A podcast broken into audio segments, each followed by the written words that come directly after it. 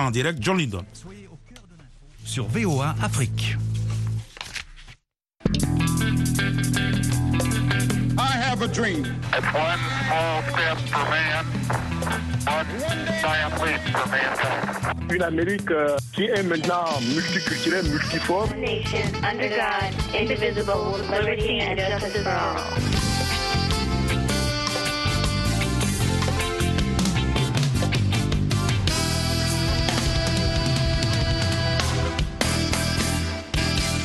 Mesdames, Messieurs, bonsoir. Ravi de vous retrouver dans le cadre de l'Amérique et vous, édition de ce vendredi 23 mai 2023.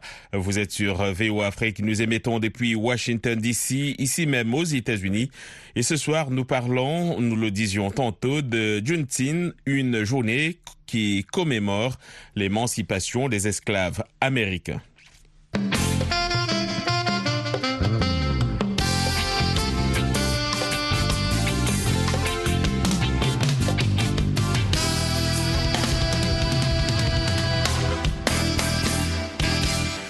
Le 19 juin 1865, un jour après la fin de la guerre civile, des soldats américains sont arrivés dans la ville insulaire de Galveston, au, Texas, pour informer les esclaves qu'ils étaient désormais libres.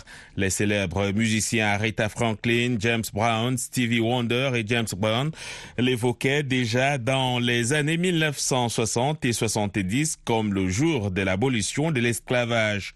Pourtant, la fin de l'esclavage a été promulguée par le président Abraham Lincoln avec la proclamation d'émancipation actée le 22 septembre 1862 et entrée en vigueur dès le 1er janvier 1863. Mais si la proclamation d'émancipation du président Lincoln marque la fin de la guerre civile entre les armées de l'Union, c'est-à-dire du gouvernement fédéral et celle de la Confédération, à savoir les rebelles pro-esclavagistes, elle ne libéra pas pour autant les quelques 4 millions d'Américains alors asservis à l'époque. Le 16 juin 2021, le Congrès américain a adopté un projet de loi, une loi qui sera promulguée par le président Biden le lendemain, inscrivant désormais Juneteenth dans le calendrier des fêtes nationales américaines. Au-delà d'une simple célébration d'émancipation, que peut-on dire de la vie des Noirs aux États-Unis aujourd'hui? Nous tentons ce soir dans l'Amérique et vous et avec nos invités euh, de répondre à cette question. Il y a bien d'autres capitales euh, pour euh, les Noirs aux États-Unis. Et comme invité ce soir, nous avons Jean-Germain Gros. Il est de l'Université de Saint-Louis dans le Missouri. Jean-Germain Gros, bonsoir. Oui, bonsoir, Lyndon. Merci de vous avoir parmi nous hein, après un long moment de repos ou de silence. On en parle tout à l'heure. Ici à Washington, D.C., Calvin Dark est analyste politique et cofondateur de RC Communications. Calvin Dark, bonsoir. Bonsoir. Bienvenue dans l'Amérique et vous. Et enfin, Ruben Joannem, il est avec nous également. Ruben, bonsoir. Bonsoir, John. Alors, on va. Oh, merci. On va commencer par Calvin Dark. Depuis le 16 juin, on le disait tantôt, euh, 2021, le Congrès américain a donc adopté un projet de loi inscrivant désormais Juneteenth dans le calendrier des fêtes nationales américaines. Du point de vue historique et même de la symbolique, qu'est-ce que cette journée représente pour les Américains et pour les Noirs en particulier? Oui, oui, oui. Je, je crois que la commémoration de Juneteenth est très importante aux États-Unis, surtout pour euh, les Afro-Américains, parce que euh, c'est une reconnaissance du moment euh, du backlash, un contre-coup que nous vivons. C'est-à-dire que le racisme aux États-Unis persiste parce que nous, comme peuple américain, n'avons pas adressé les racines et les conséquences du racisme de notre histoire. Alors, ça, c'est le, le racisme systémique. Alors, Juneteenth, c'est nous rappelle qu'il y a encore une lutte à faire, il y a encore des changements à faire. Aussi, c'est une reconnaissance de ce qu'on a fait dans l'histoire, le progrès qu'on a fait, surtout pour les enfants dans l'école, le curriculum scolaire. Alors, c'est pour ça que c'est très important comme jour férié aux États-Unis. Hmm, c'est un peu un rappel. Donc, euh, Jean-Germain Gros, euh, quand vous parlez aujourd'hui d'esclavage à vos enfants ou même aux jeunes de manière générale, comment est-ce qu'ils réagissent et est-ce que l'esclavage est suffisamment enseigné dans le système éducatif américain? Si oui, à quel niveau? Bon, euh, pas, vraiment. Hein. L'esclavage est, est, enseigné dans les écoles, mais récemment, euh, il y a eu des efforts dans certains États de, de, de, de réduire ou même de changer le curriculum. Euh, donc, euh, l'esclavage n'est pas très connu parmi les jeunes Américains. donc, il y a beaucoup de travail à faire pour, disons, augmenter euh, le niveau de, euh, de connaissance euh, des jeunes à, propos de l'esclavage. Hmm. Et pourquoi pensez-vous que l'esclavage ne soit pas suffisamment enseigné? Les anciens esclavagistes ont honte, excusez le, du peu, de se regarder dans le miroir? Bon oui, effectivement, il y a des forces très puissantes aux États-Unis, des forces conservatrices euh, qui, essaie, n'est-ce pas, de, de, euh, de réduire, disons, euh, les, leçons, d'éliminer les leçons sur l'esclavage. On voit ça dans l'État de, on a vu ça dans l'État de la Floride et dans d'autres États où certains ouvrages ont été éliminés du curriculum. Donc, on ne peut plus utiliser certains ouvrages pour enseigner l'histoire. Hmm. Alors, euh, euh, Ruben Joannem, les, traces de l'esclavage sont pourtant encore présentes euh, dans plusieurs États américains aujourd'hui et il n'y a pas longtemps de cela, on a vu un soulèvement des Noirs à travers le pays exigeant, par exemple, la démolition de certains monuments jugés offensant pour les Noirs. Euh, qu'est-ce qui est finalement arrivé à tous ces monuments et à tout ce mouvement? Bon, évidemment, l'histoire de l'esclavage aux États-Unis est occultée mais indéniable. Il y a toute une série de réactions de la part de certaines forces réactionnaires qui essaie de supprimer certaines parties de l'histoire des États-Unis, certainement concernant les Noirs et l'esclavage. Donc, dans ce sens, il y a les conservateurs qui essaient de présenter ce que j'appellerais une, une histoire sélective au niveau de l'enseignement primaire et secondaire ici aux États-Unis, ce sont ces gens qui ne veulent pas avoir au niveau de, des curriculums, au, au, niveau de l'enseignement secondaire et peut-être euh, supérieur, il faut choisir, il faut aller vers l'histoire avec une certaine perméabilité sélective. Il y a des choses à écarter, il y a des pages noires de l'histoire qu'on aimerait garder sous silence. C'est dans cette optique que certaines forces réactionnaires veulent garder en dehors des salles de classe certains, ouvrages et certaines pages de l'histoire ici aux États-Unis. Et donc, donc ces, monuments qu'on a vus. Euh, euh Calvin Dark, l'histoire des, Noirs aux États-Unis a connu, euh, comme on le sait, des hauts et des bas. Puis, en 2008, l'Amérique élisait son premier président noir en la personne de, Barack Obama. Aujourd'hui, une femme noire est vice-présidente euh, des États-Unis. Est-ce que cela a changé le regard que les autres races portent sur les Noirs aux États-Unis, euh, de votre point de vue? Oui, oui, oui. ça a, beaucoup changé, mais malheureusement, euh, la majorité des, gens américains, euh, pas des Noirs, mais des Blancs, par exemple, ne comprennent pas le vrai problème.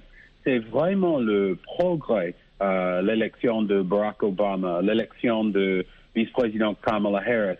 Euh, mais je me souviens en 2009, mon père m'a dit que après ce progrès, on va voir ce backlash, ce contre-coup. Et pour moi, ce que je dis toujours à mes collègues blancs, mes amis blancs, c'est que notre histoire, c'est pas si loin. C'est-à-dire le racisme 100% légal. Euh, par exemple, mes parents, c'était interdit pour eux d'aller à l'école avec les blancs.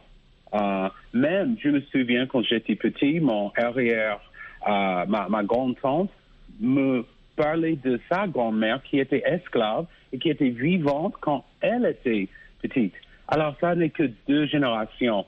Alors, je crois que il faut reconnaître le progrès, mais à la fois, Barack Obama, c'est un seul homme noir. Kamala Harris, c'est une seule femme noire.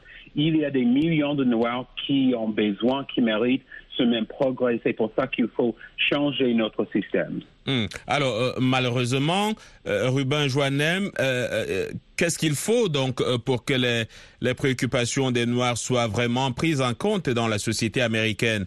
On a parfois l'impression que c'est le même cycle des revendications qui se poursuit contre euh, les restrictions dans certains États du droit de vote ou la violence policière. Comment en finir avec tout cela? Bien sûr, euh, il y a eu quand même, euh, comme notre participant vient de le mentionner, il y a eu de- de progrès considérables.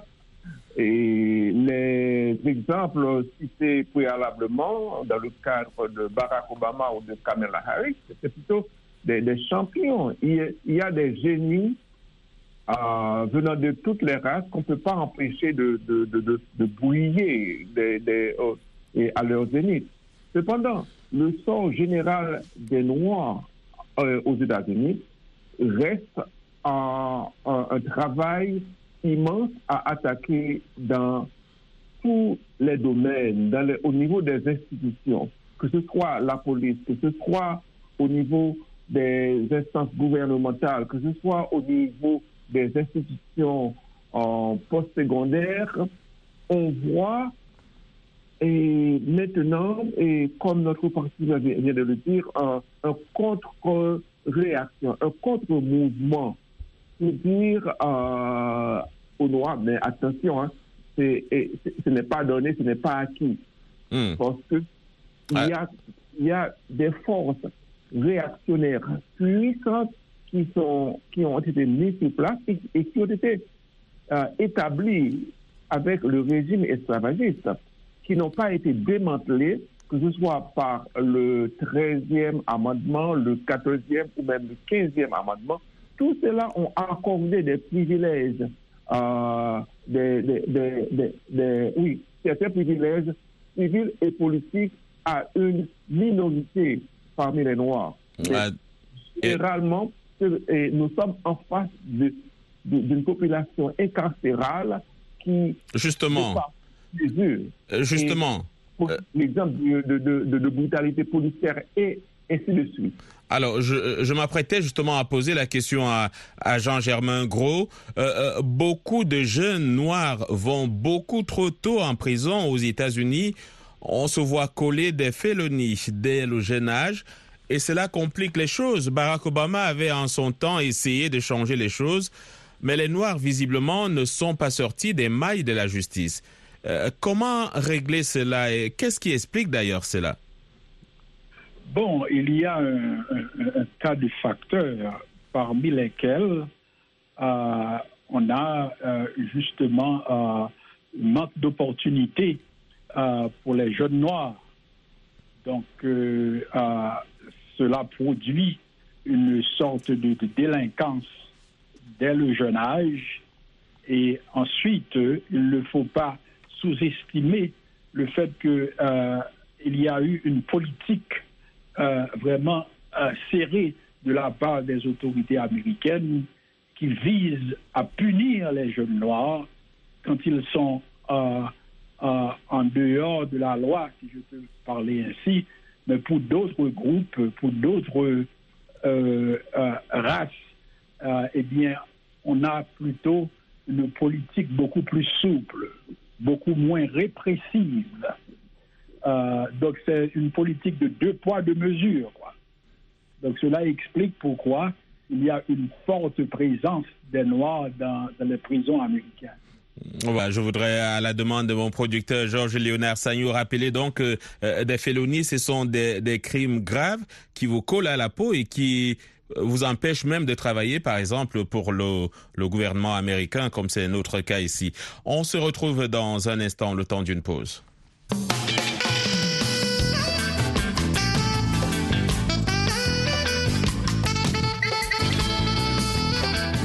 L'Amérique et vous, en direct de Washington.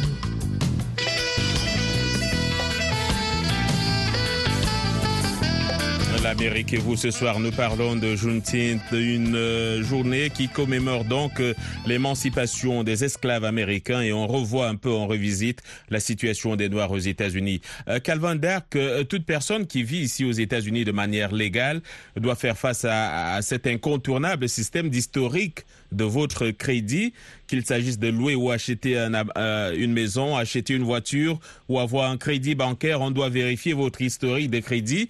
Et le problème, c'est que pour maintenir un bon crédit, il faut être à l'abri du besoin, financièrement parlant. Et s'il y a une catégorie de personnes qui est trop souvent pénalisée par la question euh, du crédit, ce sont encore les Noirs, et ceci parce que les, les mauvaises traces comme euh, les retards de paiement, les condamnations ou les félonies dont on parlait tout à l'heure euh, restent dans leur historique. Est-ce que c'est facile de de sortir de cet engrenage, euh, qu'est-ce qu'il faut faire? Oui, ça, c'est vrai. Et un autre exemple de ça, c'est que, par exemple, dans l'époque de mes parents, il y avait le, le redlining, c'est-à-dire que les voisinages où, où étaient les Noirs, les, leurs maisons n'avaient pas la même valeur des autres voisinages avec les Blancs. C'est-à-dire que maintenant, ces maisons, par exemple, que les parents laissent à leurs enfants, leurs euh, enfants noirs, par exemple, ont moins de valeur. Alors, ça contribue à l'inégalité financière, comme le credit score system. Mais je veux, je veux dire que souvent les, les gens disent que notre système est euh, défaillant, mais ce n'est pas le cas. En fait, notre système fonctionne comme il a été conçu. C'est-à-dire que ces, ces défauts existent et c'est pas par accident. C'est pour ça qu'il faut adresser nos, notre passé en changeant ces structures qui favorisent le racisme, la discrimination, et de changer ce système que vous avez mentionné, comme le credit system, c'est une des choses, un des, des plus importants à faire. Hmm. Donc euh, le système fonctionne comme euh, euh, on l'a conçu. Donc c'est pas une, une, une, déformation en tout cas. Jean-Germain Gros, parlons de l'éducation. Là encore, il y a problème. Ceux qui réussissent le mieux aux États-Unis, ce sont ceux qui, ce sont ceux dont les parents ont amassé assez de richesses ou ceux qui font de bonnes études. Mais la vérité là aussi est que les familles noires n'ont en général pas assez de moyens pour envoyer leurs enfants euh, dans des grandes écoles et universités. Vous êtes euh, dans, le secteur euh, de l'éducation. Il y a également la question de la qualité des écoles dans les quartiers noirs. Déjà, expliquez-nous comment cela se passe et que faire pour améliorer les choses. Bon, dans les quartiers noirs, eh bien, le, le, le, financement des écoles euh, est souvent euh, maigre, euh, pour ne pas dire presque, presque zéro. Mais dans les quartiers où les Blancs habitent, eh bien, les écoles sont financées, euh, disons, de manière adéquate. Donc, il est clair que pour relever le défi de l'éducation chez les Noirs, il va falloir un financement euh, beaucoup plus solide des écoles euh, fréquentées par les Noirs. Ensuite, pour l'éducation euh, supérieure, vous savez que dans les années récentes, il y a eu, disons, des attaques sur ce qu'on appelle l'action affirmative, affirmative action. L'action affirmative a permis à beaucoup de Noirs d'accéder euh, à l'enseignement supérieur euh, dans, les, universités les plus prestigieuses. Maintenant, je crois que c'est un sous peu la Cour suprême des États-Unis va supprimer euh, l'action affirmative, ce qui aura pour effet de d'exacerber, disons, le problème de l'éducation supérieure chez les Noirs. Donc, on est vraiment dans une situation euh, euh, inédite, en ce sens que sans l'éducation, il n'est pas possible de faire des progrès. Mais maintenant, euh, pendant que nous parlons, eh bien, l'éducation, surtout au niveau supérieur, est en train d'être attaquée par la Cour suprême des États-Unis. Alors, on va faire un, dernier tour de table, le temps qui nous est imparti tirant à sa fin. Ruben Joannem, et la question, sera pour tout le monde. Qu'est-ce qu'il faut pour améliorer, qu'est-ce qu'il faut faire aujourd'hui pour améliorer la situation des Noirs? Et qu'est-ce que les Noirs eux-mêmes doivent faire pour s'en sortir? C'est vrai qu'il y a quelques succès dans le domaine de la culture, du sport, mais comment faire pour qu'ils réussissent vraiment et qu'est-ce qu'il faut faire? Euh, euh, Ruben Joannem. OK. Au niveau fédéral, il faut faire un effort pour réduire la population carcérale, permettre à nos hommes, à nos jeunes noirs d'être à la maison pour, et pour participer à l'éducation, à la formation des enfants. D'ailleurs, les, mères célibataires sont, en général absentéistes parce qu'elles sont, elles passent euh, des, heures interminables au boulot pour pouvoir supporter tout seul et- et la maison. Et puis, il faut des efforts intentionnels. Le système, euh, comme l'un de nos panélistes euh, vient de le dire, fonctionne de comme elle a été conçue pour fonctionner. Ce que vous voyez là, c'est le résultat d'un effort intentionnel. Il va falloir également travailler dans le, avec, des efforts, avec des intentions très fortes dans le sens contraire pour établir un système équitable, que ce Mm. soit au niveau de l'éducation, que ce soit au niveau des accès aux, aux- aux privilèges économiques et que ce soit au niveau de, de l'endroit où on peut Résider. une famille parce que c'est tellement exorbitant. Donc, on est Voilà. obligé d'être relégué à des quartiers vraiment minables. Donc, tout ça, Voilà. C'est partie du problème. Euh, Calvin Dark, euh, qu'est-ce qu'il faut faire euh, en quelques mots pour régler la question des Noirs aux États-Unis? Oui, euh, je crois qu'il faut rester vigilant. Euh, stay woke. Malheureusement, les, les leaders ont essayé de changer le, le sens de ce mot, mais rester vigilant, vigilant, surtout pour voter. Et une leçon fait que en 2016, euh, on a élu un président qui a après a choisi trois juges euh, pour la Cour suprême. Et maintenant, la décision éminente de la Cour suprême est sur l'affirmative action. Et ça va éclater le débat sur le race aux États-Unis. Ça va peut-être changer beaucoup notre système universitaire. Et c'est les conséquences des élections. Alors, restez vigilants et Hmm. votez. Alors, Jean-Germain Gros, qu'est-ce qu'il faut faire? Bon, je crois que la situ- euh, euh, il faut une mobilisation extraordinaire de la part des, Noirs et de mettre pression sur, sur les autorités américaines euh, pour qu'elles puissent, euh, disons, changer leur fusil d'épaule. Donc la, la, la, la solution, disons, à la problématique des Noirs aux États-Unis, je crois qu'elle est fondamentalement politique. Il faut une mobilisation massive des Noirs avec les autres races afin de- d'avoir des changements durables dans ce pays.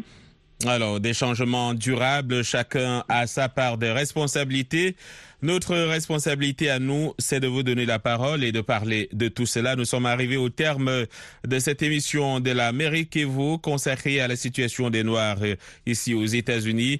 Euh, John Linden était à la présentation, production Léonard, euh, euh, Georges Léonard Sagno.